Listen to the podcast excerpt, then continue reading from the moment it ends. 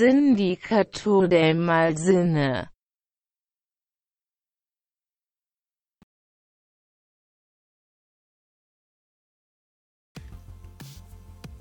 ¿Qué tal, estimados amigos del Sindicato del Malcine? ¿Cómo están el día de hoy? Por fin, por fin, por fin, hoy es el día en que terminamos con el ciclo de cine y músicos, una semana después de lo previsto. Pero eh, aquí muy emocionados de hablar del último filme que transmitimos en el Cine Club Remoto. Pero antes de, ¿cómo estás, Braulitos? Eh, pues muy bien, me bueno, me gustaría decir que muy bien. No, no se molesten, no se asusten, querida audiencia. Si me, si me escucho un poco ronco, pues, es por este ataque de tos que me ha dado estos últimos días. Pero pues nada, nada de qué preocuparse. Lejos de eso, pues bastante, eh, bastante feliz de que se haya concluido con éxito otra, otro ciclo de cine. Y pues para echarle ganas, ¿no? Al siguiente, al que nos depare. Sí, sí, este ciclo que ya empezamos, ¿no? En teoría, Exacto. que es de cine y animales. Pero Animales, eh, ¿Quién lo esperaba? Ya, ¿quién lo esperaría, no? Eh, ya hablaremos de eso en su momento, ¿no? Ya hablaremos de eso, pero eh, se puso bueno, se puso buenísimo eh, el enfrentamiento, digamos, entre las películas de, eh, de cine y músicos, por lo menos la última. Yo creo que fue de las transmisiones más, más transitadas por la gente que hemos tenido, afortunadamente. Pasamos B, The Movie Lost and Sound in West Berlin y Sound of Metal. Ujú. Son unos, ambos peliculones y ganó por un voto nada más. Este, Sí, B-movie. estábamos, un poco a, a las expensas de los votos, ¿no? A las expensas del pueblo. Ver cuál era la elección. Incluso tarde, ¿no? En ese mismo día. Aún no teníamos eh, la decisión ya hecha. sí, Pero, y pues, ahora sí. Ya al día siguiente, ¿no? Ya pudimos ver B-Movie. Oh my god. ¿Quién lo Sí, bien, de nuevo. Una vez más que, que Rauritos gana, pero está bien, yo creo que, que- que estos ciclos han sido interesantes porque hemos abordado muchos documentales, en esto, por lo menos en estos últimos dos ciclos, y se pone, se pone sabroso, ¿no? Un, un género que, que te digo, en lo particular a mí no me gusta y hasta se le estoy agarrando cariño con el tiempo. Y No, yo bueno, la animación, ¿eh? Ni que Ay, la animación y la animación como de que no es que animales luego luego piensas en Zootopia, ¿no? Que vamos a pasar seguramente. Nada es cierto, no es cierto. En el Nemo, dice. En Nemo, en el Rey León. Pero bueno, Braulitos, ¿de qué trata Be the Movie? Ya que tú eres el conocedor aquí. Sí, así es. Ya otro, en otro momento hablaremos de animales. Pero el día de hoy toca hablar de B-Movie. Una obra bastante extraña, más o menos, porque eh, estos autores que se acreditan su realización la nombran como una especie de documental, o más bien mm, una especie de, ¿cómo decirlo? De ensayo documental, en donde con ayuda de Mark Reed, un productor de Manchester, el cual vive una de las décadas pues, más movidas que tiene Berlín de Occidente.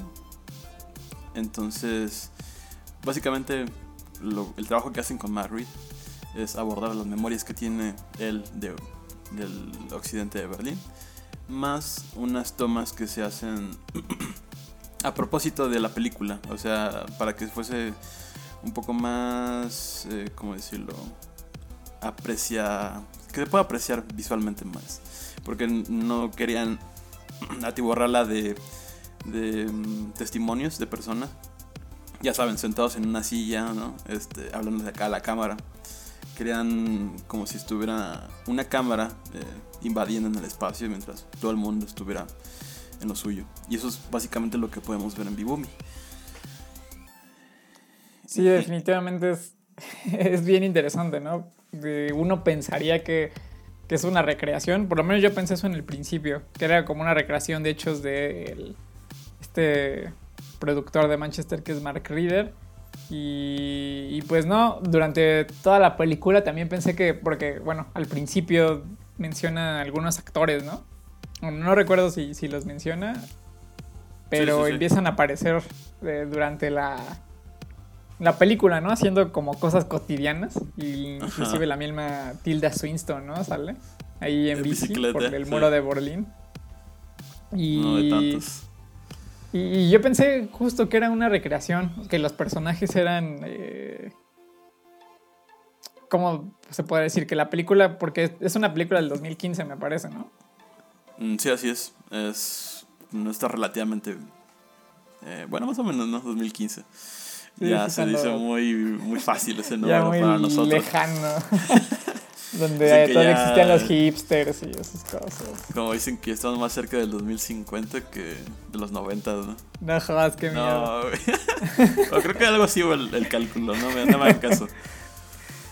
Sí, sí, sí. Bueno, ya no nos metamos en, en líneas temporales porque la verdad es muy, muy deprimente pensar en, Exacto. sí, sí. en el pasar del tiempo. Pero digamos que no tiene tanto la película, ¿no? Y Ah. justo, justo por las fechas, pensé que, que era una recreación en, eh, en una cámara vieja de- del muro de Berlín. Y mientras más la veía decía como, ah, no ma, qué, qué esfuerzo de, de reunir este... De reunir a la gente para que las cosas se vean así y recrear las calles de, Berlín eh, en esos días, ¿no? Pero no, eh, ya después leyendo un poco más de la, de la película me di cuenta que, que, como dice el buen Brolitos, es como un ensayo documental y que es más como un collage, ¿no? De, de grabaciones que el mismísimo director... eh, ¿No fue el director o sí fue el director, Mark Reeder? Mm, Mark Reeder no. Pero él básicamente en su viaje tenía. Me parece que en las descripciones de la película dice que cargaba en sí un- una cámara Super 8. Y básicamente por eso se ven ese tipo de, de lugares cuando están filmando afuera de los clubes o dentro. sí, Pero es que... sí, es- hay, hay- hay como esa diferencia. Sí, sí, sí, porque no sé, hay partes que también en las entrevistas que yo dije como, ah, pues es la persona ya en la actualidad hablando de, ¿no? De, como comentando sus, sus, sus cortos, muy a la, no sé por qué me recordó el experimento ah, de Midnight Gospel. No, Midnight Gospel, sí. Me recordó en partes a eso porque es como, como que está el, el corto de de no sé, por ejemplo, cuando hablan de Christine F, ¿no? O Christiane F. o- y de repente se escucha como una voz en off, ¿no? Narrando como como todo o a este ex integrante de Bad Seed, ah, de Bad Seed, ¿no? Que habla de, de lo que va a ser después de que se, se abrieron, digamos que Berlín se unificó. Yo pensé que, que eran como entrevistas de, de, el futuro, ¿no? Por decirlo de alguna manera, y que gran parte eran recreaciones, porque también eh, algo que le da, yo siento que mucho sabor al, al documental son, son las intervenciones de Mark Reeder, ¿no? Justo eh, en su juventud y cómo va describiendo qué estaba pasando y, y también... eh, y bueno, hay una parte en el final que dice como que ya no puedo estar como eh, tanto tiempo con las bandas porque tengo un problema en los oídos, así que tengo que pagar las cuentas de otra manera y, Ah, sí, sí, sí. y se ve, o sea, se ve el cambio inclusive de las cámaras, ¿no? O sea, que sí fue, sí fue un lapso por lo menos de, de unos 10, 10 o 15 años de, de su transición de Manchester a Berlín y es, es muy extraordinario ver eh, la recopilación, ¿no? Porque podríamos decir que la película es corta, pero tener tantos cortos como para hacer un documental completo de esa duración es súper difícil. Pero pues ya son eh, materiales de los ochentas. Incluso creo que esa última toma en donde Mark Reeder toma como este especie de avión o avión militar más bien. Eso creo que me parece después de los 2000 porque ya está un poco más este cómo decirlo Eh, reciente la imagen pero ya esas fueron como de las últimas, ¿no? Para finalizar la película de Brocha de Oro. y así poner la de eh, necesitas drogas, ¿no? You need drugs, algo así. Sí, es que es, es- no sé, se me hace tan, se me hace una locura la, la recopilación y, y tantas cosas que, que fueran como su experiencia real, ¿no? Porque inclusive el, el, el buen Mark Reader se convierte después en, en presentador, ¿no? Y, Oh, sí, sí, sí. y hace una especie de. Bueno, por lo que, por lo que se ve en los cortos, es una especie de. No sé si alguna vez tú habrás visto, Braulitos. Yo admiro mucho a este hombre que Dios lo tenga en su santa gloria, de Sin Reservas de Anthony Bourdain. Oh, por supuesto. Que, más allá de hablar de la comida, era como toda su experiencia de viaje, ¿no? Desde cómo había llegado, desde los problemas que tuvo su producción, hasta, digamos que mostrar y representar lo, lo real de ir a un viaje, a ir a comer una comida exótica, ¿no? Y eso era, eso era bien interesante y es, ahora digamos que comparándolo con lo que hizo Mark Reader, él, él dijo como, ah, tuve un viaje loquísimo en donde descubrí eh, una cultura que se regía por sí sola, una juventud que estaba eh, hasta cierto punto en, sí puede decirse que en una sociedad aparte muy muy aparte de Muy tanto de su, en- de su entorno como de todo lo que estaba pasando en políticamente en, en- en toda Europa no Sí, y además, ¿qué significaba vivir en la frontera de todo, todo el pinche dilema de la Guerra Fría? Que no es algo que se mencione bastante ni que se haga hincapié. Pero yo digo que sí se lo tomaban muy, este, muy real, ¿no? Todo este conflicto. Y el estar básicamente a unos metros de la frontera y lo que separaba a, a Berlín de Oriente era también esta forma de, ¿cómo decirlo?, de punto ciego. Mientras, no sé, las potencias del occidente están pues bien ocupados en, los, en la carrera espacial o yo qué sé, pues estos güeyes están literalmente en, en, su, en su trip, básicamente. O sea, como bien lo dicen al principio, la sociedad que componía Berlín de Occidente era muy extraña, ¿no? no nada más eran como o personas muy muy viejas o literalmente este vendedores de comida turca que es gracioso pero pues el- la- la- lo, que may- lo que mayormente se componía eran de jóvenes y básicamente de toda esta gama de estilos o de, o de formas de expresarse en la noche y en la mañana. Sí, y también es, bueno, es, muy interesante cómo aborda, eh, cómo se aborda el documental, porque si bien ahorita le estamos hablando de un, montón de cosas, y sí la película menciona, menciona eventos políticos y sociales, jamás se hace como un, realmente un, un hincapié en lo que estaba pasando, ¿no? Y como que los eventos que suceden, porque llega, a suceder un, un evento de cuando desalojan a inmigrantes, me parece, ¿no? Y Mm, comienza sí. como una oleada de una pequeña oleada de violencia en, en Berlín de en el Berlín del Kanje, ¿no? En- Ajá, y resulta un, muerto atropellado. un muerto atropellado, pero se, me, se me hace muy interesante porque justo justo este este Mark parte a a esta parte de Berlín porque es totalmente diferente a todo lo que estaba pasando en, en todo, casi en toda Europa, ¿no? A pesar de que ya existía una escena musical establecida en, en esta zona, había como, como, no sé, algo parecido a lo, que, a lo que tenemos nosotros los occidentales cuando en algún momento se llegó a hablar de Japón, ¿no? Y se convirtió en algo como, wow, Asia está loquísimo, ¿no? Tiene unas creencias loquísimas y tiene una cultura que está así que no te imaginas y que a lo mejor en su momento tuvo un boom con los Beatles, ¿no? Que se volvieron como a todo este a todo este mundo espiritista y, y pues también a las drogas duras, ¿no? Aquí no pasa que li- literalmente te trasladas a otro país, pero sí es, es como si fuera un es un choque cultural súper interesante, porque a pesar de que, de que digamos que en su totalidad del lado de Berlín que no toca esta película era la total represión, ¿no? represión musical, represión eh, juvenil, no existía música y, eh, bueno, no sí existía música, pero solamente la que permitía el gobierno y casi todo era clandestino, mientras que aquí era el, el libertinaje total, ¿no?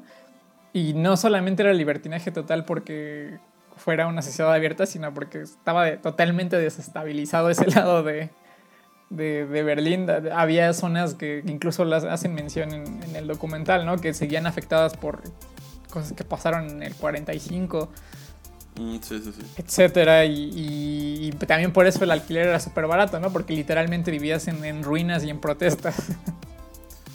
Y era como un punto de aparte, como bien lo dices. Y es este. No sé, bastante interesante cómo es que. em, manejándolo más que nada en el ambiente urbano, ¿no? El- la manera en cómo se, se desarrolló. Porque hay una película que mm, sale unos años más, más este, temprano que esta, en el 2005 específicamente. No, no es cierto, en el 2002.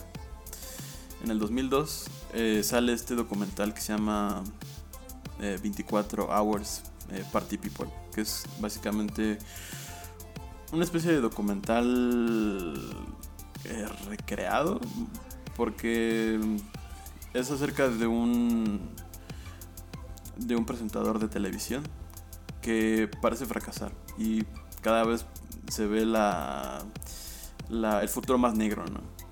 En el momento en el que ya no puede más, encuentra a estos a esta banda llamada Sex Pistols, bastante famosa por muchos, y pues a partir de eso empieza a escalar con un programa de radio, después llega ¿no? a un punto en donde vaya un presentador exclusivamente de música punk, al menos en Estados, al menos en Inglaterra. Y esto se vuelve muy potente porque es como el foco de atención, al menos internacionalmente, lo que viene a ser Manchester eh, unas décadas antes de lo que relatan, o al menos de lo que narra eh, Mark Reed en esta película de B-Movie. Y algo eh, que sucede bastante, mm, o al menos que los testimonios dan a entender, es de que mm, las personas que, más bien, los grupos populares o la música más popular, era aquella que tenía pues el idioma alemán, ¿no? Porque mm, él hace mm, eh, bastantes... eh, a- bastante- a- ba- hace bastante énfasis en que un momento de su vida intentan traer a Joy Division. Pero vaya fracaso que se llevan cuando Joy Division no llega, no llega ni siquiera a cubrir pues, todas las entradas de este, de este show, ¿no? Y es justamente lo que le dicen. Aquí si quieres, pues, eh, que, que hablen de todos de ti, que seas más popular, todo esto, tienes que hacerlo en, la, en el idioma alemán. Y pues casi nadie entiende el, el alemán aparte de nosotros. Es Aparte de- algo muy cerrado, ¿no? Ajá. Sí, es que se convierte en una cosa bien, como bien exclusiva, ¿no? Y, y bueno, yo le comentado a Braulitos que en, eso, en aquellos días, como diría la Biblia, eh, la, la, la música, por lo menos en, en Europa y lo que decíamos como parte de, gran parte del, del Soviet, de la Unión Soviética, era muy... eh, pues muy cerrada a, su, a sus fronteras. Y no solamente eso, sino que también era muy. eh, como muy recelosa y de, que, de que entrara música nueva, ¿no? Por una parte por la represión y por otra parte porque. Pues a la gente decía que eran, eh, que eran unos yankees que le venían como a contaminar su juventud, ¿no? También le, le, le comentó al buen Braulitos que, por ejemplo, en otra película que se llama Kino, que probablemente se la recomiendo y no se la recomiendo. si andan un poco melosos, sí se la recomiendo. Si no andan en ese mood, pues no tanto. Entonces, la de. ¿Era Kino o Leto? El Leto, Leto, Leto. perdón. Leto, ajá. Es que es la misma. Como una es la banda y la otra es la canción, entonces. Y escribí de esa, qué vergüenza. Pero no. Pero entonces en Leto eh, trata igual de la juventud en, en este caso en Rusia, ¿no? Más o menos, eh, bueno, un poco antes de, de lo que pasó, de los eventos acontecidos en, en B-Movie. Y era eso, ¿no? Que era muy limitada la, la llegada de, música, por lo menos a esos países, y se vendía de manera ilegal. Y también estaban muy aferrados a lo que, a lo que les llegaba, ¿no? Entonces no había como una innovación en la música y era un rollo, estaba hecho un desmadre Europa en esos, en esos días. Y en el caso de Vida Movie me sorprendió mucho al verla en primera, porque sí, yo también tenía esta idea de que eran muy autoritarios con, con todo lo que pasaba, ¿no? Alrededor de, del mundo, muy, este, muy indiferentes. Sí, sí, sí. Pero justo desde el principio te, te deja entender es el, el Mark, ¿no? Que se pasó la voz de que había un lugar súper loco ahí en, en Berlín y era como una cuna de artistas y era como un, este, como el paraíso de, de- del bohemio, ¿no? Del Inclusive llegamos, ajá, como que el, mismo gobierno lo menciona, ¿no? Que le pagaba artistas extranjeros para ir a ir a pintar el muro, ¿no? Ujú.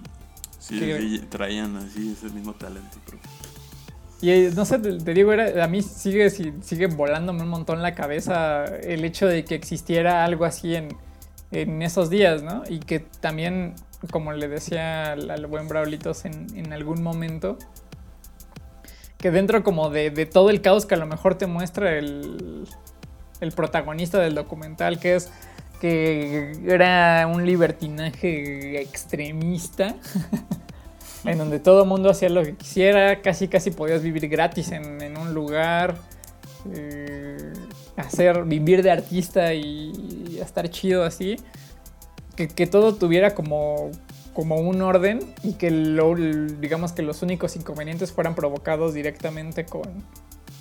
eh, por la policía, ¿no?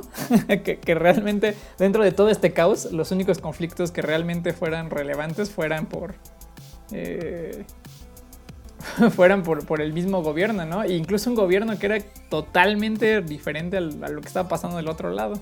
Un gobierno laxo que fomentaba toda la cultura que se estaba desarrollando ahí. Sí, y por otra parte, el, este descontrol, ¿no? Veíamos estas eh, llamadas ambulancias a recoger a estos, a estos jóvenes que disfrutaban de la vida gracias a las drogas y que, pues, lamentablemente sufrían sobredosis, ¿no? Entonces, eh, eh, sí queda la pregunta en el aire, ¿no? Como de, ok, quizá la fuerza policíaca no quiso entrar en mayores eh, asuntos con las personas que vivían en esta parte de Berlín. Pero pues no por ello... Porque aún así Berlín era pues todavía un pedazo más grande que el, que el Oriente. Entonces... igual no sé qué tanto se desarrollaba la, el documental, ¿no? En, alrededor de Ber- Berlín de Occidente. Y digo, la pregunta que queda en el aire es eso, de cómo es que se sostenía eh, ya sea los servicios paramédicos o los servicios eléctricos o los servicios de agua. Todavía seguían estando ahí presentes, ¿no? Y es bastante gracioso incluso pensar de esa forma. Pero mm, sí, parecía un, un paraíso para... Si eras una persona que tenía entre 20 y 30 años. sí. Era, era una utopía. Y, y aparte era, o sea, lo que, lo que los mismos personajes dicen, ¿no? Aquí es muy fácil entrar. Muy, muy fácil entrar. Y en el otro lado te piden un montón de, de cosas, ¿no? Incluso hasta el punto de que llegan también unos personajes que vienen de viaje, ¿no? No me acuerdo dónde. Aparecen casi al principio de la película.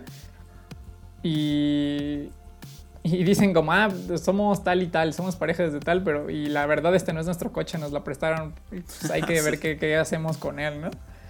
O sea, era, era una sociedad muy interesante y digamos que se sostenía, por lo, por lo que se puede ver también dentro de, de las calles y demás, existía totalmente, era una sociedad común y corriente, o sea, tampoco era algo fuera de lo común, digamos que comparándolo con, con otros lugares, pero le daban, le daban esta libertad a las personas de, de hacer lo que. Pues un libre albedrío completamente, ¿no? Ajá, incluso a mí me, me interesaba bastante estas, no sé, tiendas de, ya sea de regalos o de incluso de tatuajes, eh, que abrían como eso, eso mismo en las días y por las noches eran centros nocturnos o ya sea de recito de eh, lugares para recitar poesía de tu propia mano o lugares para proyectar eh, estos cortos eh, experimentales. O incluso que también se, lle- se llegaban ¿no? a, a exponer cierto tipo de performance eh, pornográficos, incluso decían ahí, Sí, pero sí, que no, obviamente por parte de la censura no se podía mostrar. Era pues dirigido principalmente para el público británico y más que nada en la tele. Sí, sí, sí, es extraordinario todo lo que, todo lo que existía, ¿no? Y si, les repito, es importante este documental porque si, si checan cosas de, de la juventud o de, de cómo funcionaban esos países durante esos años, se van a dar cuenta que era la depresión y muerte total, ¿no? Sí. O sea, era, era estarse hundido recordando la guerra, o era... ¿Cómo se llama esto? Adiós, Adiós Lenin, ¿no? Esta película, no me acuerdo cómo se llama. De... No sé si la has visto y ustedes también la hayan visto. De, Mm, de una, digamos que es una familia y la mamá cae en, en estado de coma previo a la caída del muro de Berlín y el- no me acuerdo qué tantas cosas, pero cuando se despierta le hacen como creer que todavía son la Unión Soviética. De- despierta años después y todo, todo, digamos que todo el, todas las personas que la conocen intentan hacerle creer que siguen en la Unión Soviética. No, creo que no. Ahora, veanla, está chistosa, ¿no? No es van a hacerse las, los grandes genios igual o- con esta película, pero está muy, muy, muy, muy, muy buena esa, esa película. Y, como que te das cuenta de cómo las personas eh, tienen una idea muy clara de lo que es, de lo que era la Unión Soviética y lo que era Europa. Y repito, es muy interesante porque no solamente te lo muestran con, con experiencias, sino también con videos, ¿no? De cómo era también eh, las personalidades bohemias o más reconocidas que hasta el día de hoy creo que son, son importantes, ¿no? Nick Cave, que, que después tuvo otro, otro gran auge en, en Estados Unidos y que Sí, sí, sí. creo que todo el mundo lo tiene en, el, en un podio muy cabrón. Eh, pues también creció en, en esa zona, ¿no? Nina, que, es el otro personaje que aparece, que ya mencionó también Braulitos, que tuvo un hit acá muy cabrón. Y, y es interesante meterte a ver cómo conviven en, en- en- en un ambiente en donde todo, todo es súper abierto, ¿no? Súper extraordinario. Es como, como un oasis en, en un desierto muy, muy loco. Y, y también, pues, ¿sabes ajá. Se- Hay una escena que, que se me hace como particularmente que, que, digamos que representa todo lo que acabo de decir muy bien, que es cuando invitan a, justo, justo cuando dice que no, no pega la música en, en alemán, que invitan a- al integrante de una banda a un café, ¿no? No Ah, sé sí, si sí, recordarás, porque bueno, para esto Mark, Mark Reader invita a una de sus compañeras, ¿no? Que le empieza a contar todo lo que sucede ahí. eh, y también la, la compañera se, se dice como, no puedo creer que esto esté pasando en, en este lado de- de- del continente, ¿no? Y va y se vuelve loca porque se encuentra a los mismos actores en los bares donde va todo mundo. y, y en esta escena que, que me encanta, que es que entran al, al café y están platicando de por qué eh, la música de, de ese lado de- del mundo no pega en, en- en- alrededor del mundo, válgame la redundancia. Sí, sí, sí. Y el güey es, es un güey super punk altísimo que trae una playera de un, este, de un padre, ¿no? Ah, No sé cómo se llaman estas, estas, estas camisas. Y atrás hay unas viejitas, pero como que las viejitas están como, de, pues, esto es algo que vemos diario, ¿no? Exacto, sí. No, te- o sea, no hay por qué asustarse que probablemente veamos en otro lado y quieran sacar a una persona así del, del lugar. Entonces yo creo que es- súper, no sé, a mí, me, a mí me vuela la cabeza pensar en un lugar así, incluso a- el día de hoy, ¿no? Como que se queda. eh, no sé, esta duda de si en realidad esta cultura tan punk que después se fue diversificando fueron tomando pues las calles de Berlín Occidente. Porque, como le decía, ¿no? al principio parecía que estaba lleno de jóvenes, pero también estaba esta pequeña población ya de adultos mayores. Entonces, no sé, vivir ahí parece, parece que no era totalmente loco. Obviamente vivías en Berlín, ¿no? Alemania. no vivías en un, en un país como el nuestro en esos tiempos. Entonces ya tenías una buena calidad de vida, etcétera. Sí. Y el hecho de, pues, ya estar anclado a esas tierras desde generaciones atrás, pues, ¿qué más te quedaba que vivir? Pues esos últimos años allá, ¿no? En la plena loquera. En la plena loquera. Pero yo siento que también, o sea, todo, todo avanzó muy cabrón. O sea, yo me refiero. o bueno, me gusta mucho cómo avanzó todo en sociedad, por decirlo. Por decirlo así. Eh, porque, porque también puedes ver cómo, cómo evolucionó mucho la música, ¿no? Igual y ahorita se nos hacen cosas ya bien. bien raras, lo que. lo que muchos músicos llegan a hacer y, o nos sorprenden, ¿no? Como el mismísimo Ambient o Concrete Music. Concrete Music, no sé cómo se dice. No sé si tú hayas escuchado esos géneros, Barolitos. No, lo siento. Todavía no he bajado tan bajo hasta el mucor, güey. Hasta el mucor. No, no es cierto. es que esa, no sé, se me hace muy loco que en esos años ya se había empezado a hacer eso y que se había experimentado también con, con las cosas de los. de un- una especie de DJs, pero más totalmente experimental. No, sí, sí. No un DJ que a lo mejor está eh, ghetto based, sino, sino que experimentar con, con la música. Y lo de los DJs ya lo vemos al final con la Love. ¿Cómo se llama? Love o. Love Rave o ¿cómo era? No, no recuerdo cómo, Mm, Algo así. Sí, tampoco cómo se llama. Que, que ya vemos con, con esta, esta. que es una marcha, ¿no? Y. Ah, yo creo que es este. Love Parade. Love Party, algo así. Ajá. Ahí, ahí vemos una experimentación muy interesante que incluso también eh, se dio aquí en, en- no, no tanto como DJs, pero se dio aquí en Latinoamérica. Es más específicamente, creo que hubo más, eh, digamos que una exploración más este tipo de ritmos en Argentina durante esos años. Eh, pero, pero ver algo así se me hace muy interesante y también previamente eh, también vimos una banda, una banda de concrete music, o que ellos se denominan como música minimalista que se metían a, que, que digamos que la música era, era agarrar una sierra y romper un, un coche ya inútil, ¿no? Totalmente industrial eso. Totalmente, sí, es que eso se me hace muy, a mí me vuela muchísimo la cabeza porque fueron cosas que, que igual y no aparecieron, bueno, que no se hicieron relevantes en el mundo hasta hace, hasta hace literalmente poco, ¿no? Digamos que eso ya lo hacían, eh, cuando se hizo popular, lo hacían 20 años atrás. Y no, no sé, no sé, o sea, imagínate llegar a ese nivel de wokeismo. que, que tienes un género fresquito muchos, muchos días antes, ¿no? Es como muchos días antes, ni siquiera días, años antes. O décadas Claro. antes. Me Sí. parece comparable a lo que a lo que pasaba en Perú con los Psychos, ¿no? Que ellos no sabían que habían inventado el punk. Uf, los psychos. Eh, pero bueno, ya, ya, me- ya estoy dando datos bien. Está bien, es de música, al fin y al cabo. esto Es de música. Hay que hablar de ello. que, es, que es otro de los puntos fuertes aquí, ¿no? Porque mientras escuchamos la voz de Mark y las entrevistas que hace a lo largo de Berlín, también hay momentos en donde no hay nadie hablando, simplemente es la música que escuchamos. Y sinceramente se prestan bastante para un corto musical, ¿no crees? Oh, claro. el- las imágenes y, y la música como que se compaginan muy bien. Sí, sí, es Demasiado que- que... Ajá, es, es como una parte vital de la película que no hay que perderse.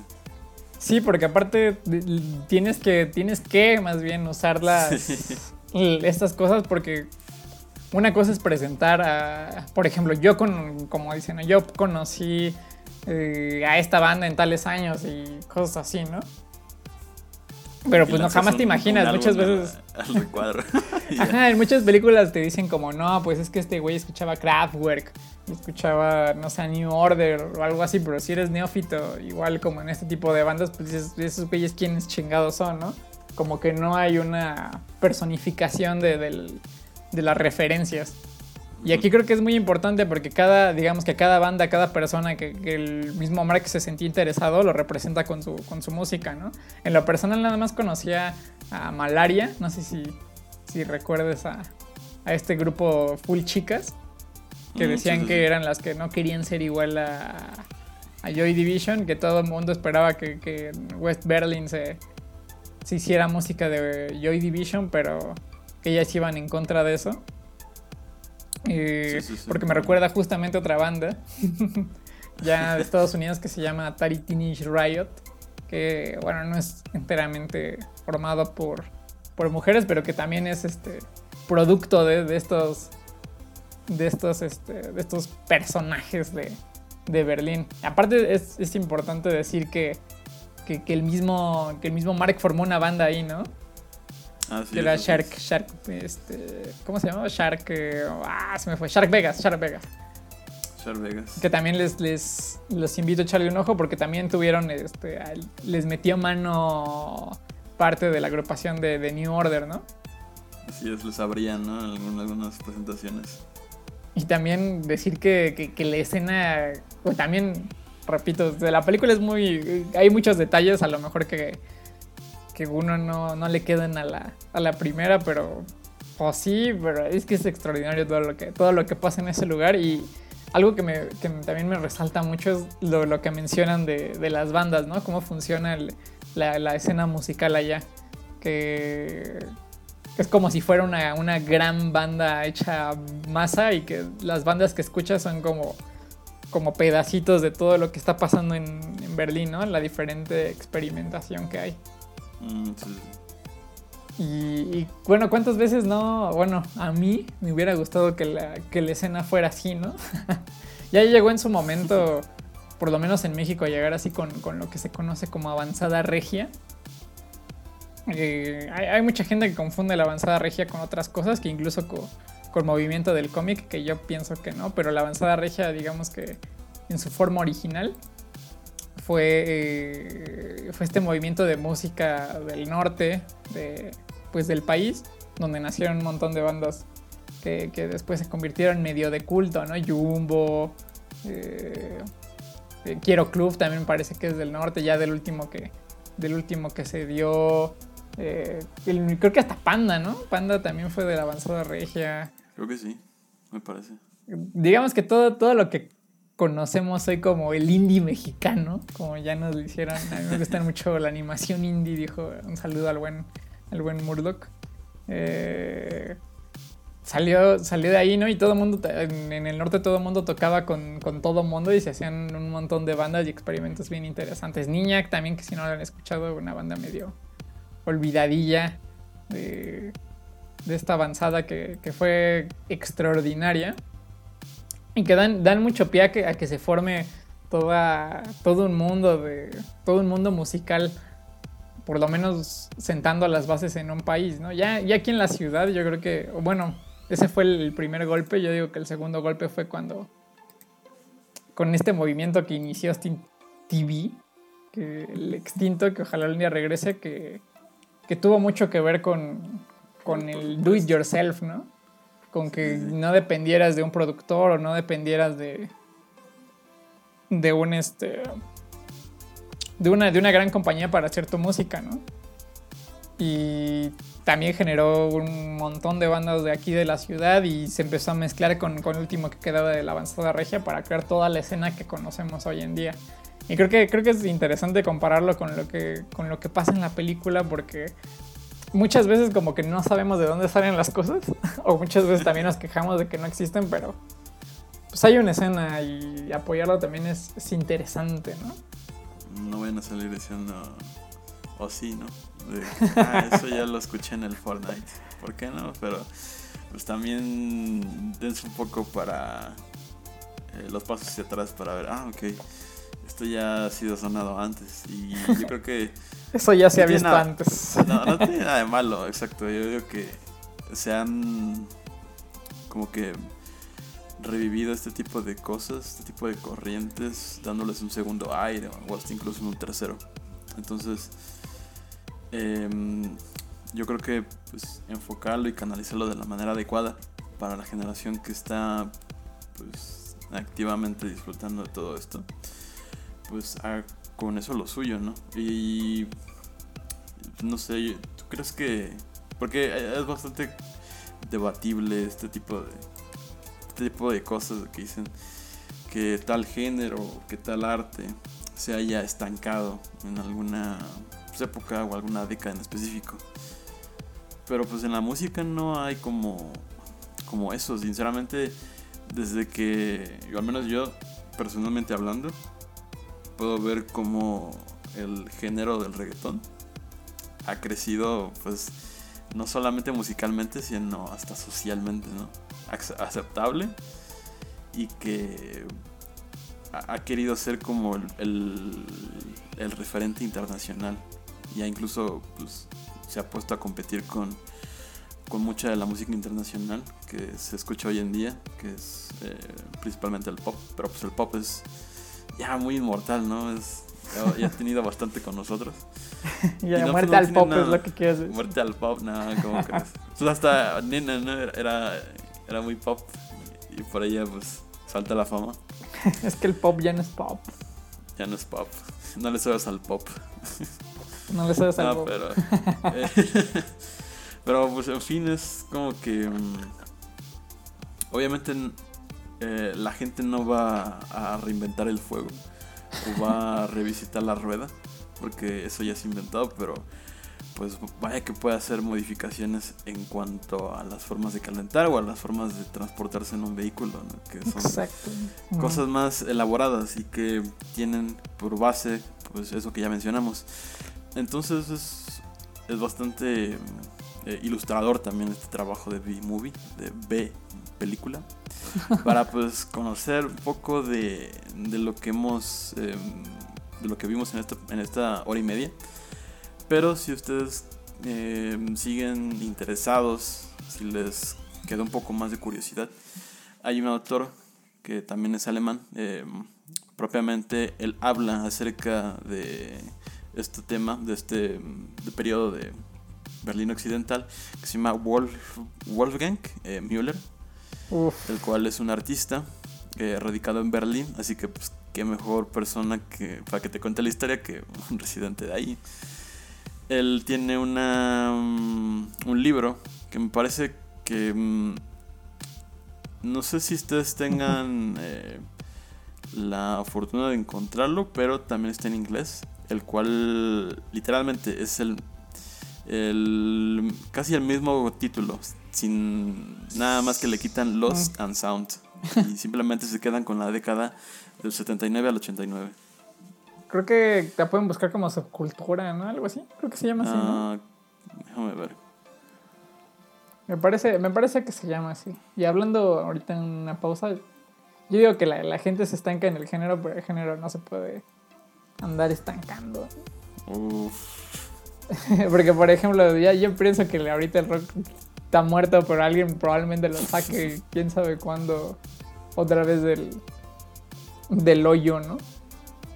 Y así como el pop se ha reinventado en mil presentaciones, ¿no? El synth pop, el, el pop oscuro, ¿no? El pop negro del guincha que me encanta, que no es pop. Pop negro. Ajá. Y el- creo que como bien dices, ¿no? El, el reggaetón es el ejemplo de que una base simple se convirtió en un montón de cosas, ¿no? Incluso dando a luz al, al- al mismo trap, ¿no? Y, y también yo creo que otra cosa bien, bien cool es como también se transformó el- la industria del rap, ¿no? Que ya existe como el freestyle y estas cosas. Yo creo que probablemente no sé en cuánto tiempo veamos un nuevo género que, que, que pegue, pero digamos que ya en cualquier momento igual van a dejar el, el reggaetón en paz. Sí, puede que sea nuestra Se va a sobreexplotar el mismo, el mismo género. Probablemente sea balada, probablemente sean los corridos tumbados. EA, Eh, quién sabe. Es, es bien interesante ver, bueno, por lo menos a nosotros, queridos escuchas, nos, nos gusta mucho ver cómo evoluciona la música y la escena de acá y la escena del mundo, etcétera. Entonces, si nos ven un poco clavados en estos asuntos, porque también somos muy fans de eso. Inclusive en, la- en el cine también se puede ver, ¿no? Cómo se reinventa el género. Ya está bien quemado el terror y de todos modos tenemos buenas películas de que, que- que combinan el thriller con eso, cosas así. El- yo creo que el ejemplo más claro es todo lo que está haciendo este... Ah, se me fue su nombre, Ari Aster, ¿no? ujú. Sí, sí, sí. Entonces, pues es cosa de que alguien tome el género y diga como, ah, pues yo encontré algo que, que no se le había ocurrido antes a alguien, ¿no? Quiero manejar la película. así. Pues ahí lo tienen, amigos. No, no sé si queramos agregar otro punto. Yo sinceramente me he quedado ya escaso. Yo también ando, ya ando out of feel, ¿no? Exacto. Es lo que importa en estos momentos. Y pues nada, o sea, em, como eh, de nuevo como tip, si ustedes quieren revisitar la película, la pueden encontrar en Su Woman. ¿Y saben dónde? Eh, la doble O. Y eh, la pueden encontrar fácilmente ahí, sinceramente. Mm, iba a decir que la encontré ahí, pero la encontré en español, pero no, ya, ya me acordé que esa fue otra. sí, esta, esta está completamente subtitulada. Si ustedes eh, son de aquellos que añoran estos leer letritas por debajo de la imagen. Adelante. Este, si sí, no, son de pues- esos. sí. No, pero sí, o sea, creo que hasta la, la propia promoción que se utilizó desde el 2015 para que vieran esta película fue eh, estos clips o segmentos de música que se que se compusieron para esta para este documental. Entonces, eh, pues buena promoción sí le, sí le cayó, ¿no? Y, pues, Sí, está de qué calidad. Sí, está muy buena la película. Bueno, el documental, véanlo, véanlo. Este sí es pues un documental puro y duro, ¿no? Exacto, ¿no? Sí, es- es- Un videocumental ensayo, como le dicen. sí, Ah, pues, bueno. no me refiero a que sea muy bueno, sino que esto es un documental en forma. Lo que es, digamos que la definición de documental es, es esto. Pero bueno, amigos, eh, les paso las redes sociales. Eh, estamos en Twitter como arroba crimen sindicato. En, en Facebook iba a decir, en Facebook ni estamos. Estamos en Twitter. 4chan. Estamos en 4chan, ah, qué, qué miedo. No, qué, qué feo. Estamos, estamos en Twitter como arroba crimen sindicato, en Instagram como arroba crimen sindicato, eh, en Spotify también nos pueden escuchar en todas las, redes, todas las redes de audio, creo. Nada más falta Amazon Music. O puede que ya estemos ahí, no tengo idea.